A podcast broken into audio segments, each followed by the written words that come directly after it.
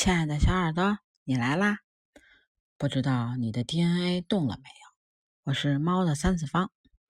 最近芒果台出了《乘风破浪的姐姐三》，这节目一出不要紧，这甜心教主王心凌直接在线炸场，一首《爱你》炸出了一堆中年男粉丝啊！不光是男粉丝，还有女粉丝跟着唱跳，这绝对是捅了粉丝窝了。全国的中年男女粉丝们全体复活，立马满血满状态。这些中年男人们钓鱼的也不钓鱼了，这个打牌的也不打了，打游戏的也不打了。所以最近游戏里边坑多了啊，因为他们都纷纷放下了手中的事儿，都守在电视机前，眼睛都不带眨的盯着电视机。有的拖着腮帮子，有的流着哈喇子，就就这么目不转睛的看着王心凌。我也是看到了不少男人们一个个戴着眼镜的，文质彬彬的，其实内心啊，我估计还挺躁动的。这王心凌要是不夺冠呀，他们这帮中年男人个个都有责任，估计都得内疚死。我前两天还看有一个男的说，请教怎么下芒果台，怎么给王心凌投票，在线等挺急的。所以呢，这些七零八零九零的男粉丝。基本上也都成家立业，小有成就了，对吧？这充个会员、刷个票还是可以的。不知道你看到王心凌站在舞台上什么感受啊？我看了之后啊，我觉得一个三十九岁的女人可以依旧像少女一样那样唱跳。就特别感慨，一下就能想象得到，我当时第一次听这首歌的时候，是在什么场景、什么状态、什么心情下听的这首歌，瞬间感觉，哇塞，我的青春回来了。但是他唱的时候，那些熟悉的歌词在耳边响起，失去你那一秒，心突然就变了啊。有一天，也许我能把自己治好，就感觉犹如六月的莲子，清中有丝丝的苦味。道不尽青春的冲动与忧伤，这就是我逝去的青春吧。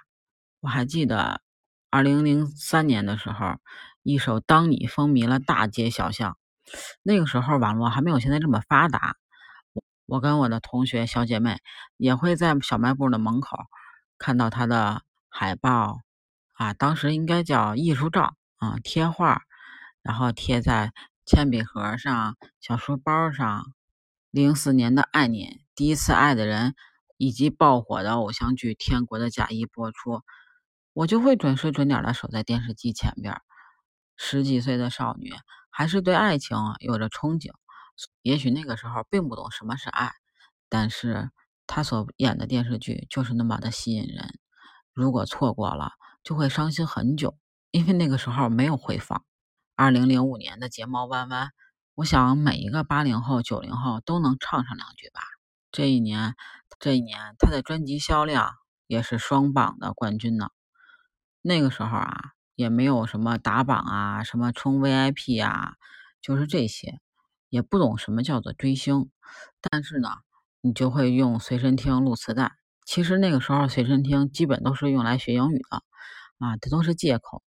其实主要目的还是为了听歌似的。二零零六年。主演的《微笑 Pasta》还记得吗？片头的彩虹的微笑，那一句“笑一笑，没有什么大不了”。现在看，真的是唱到了心坎里。那个时候他就已经告诉我们了：“笑一笑，没有什么大不了。”那个时候也会反复唱他的歌，看他演的电视剧。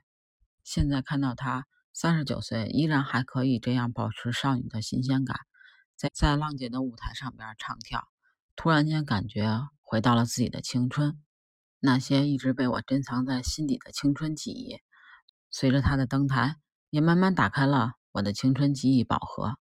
王心凌一出，可真的是霸了榜了，你一票我一票，心灵八十还能跳。当然，他在节目中也说啊，如果八十还在拄着拐，这样的唱跳其实也挺好的，有一站的风景。年龄应该成为我们生命的勋章，而不是善感的理由。所以呢，青春的记忆总是美好的。但愿我们都能找回自己的青春记忆。不知道你听了哪首歌，你的 DNA 动了呢？你的青春魔盒又被打开了呢？欢迎你评论区跟我分享哦。双击状态也可以点赞哦。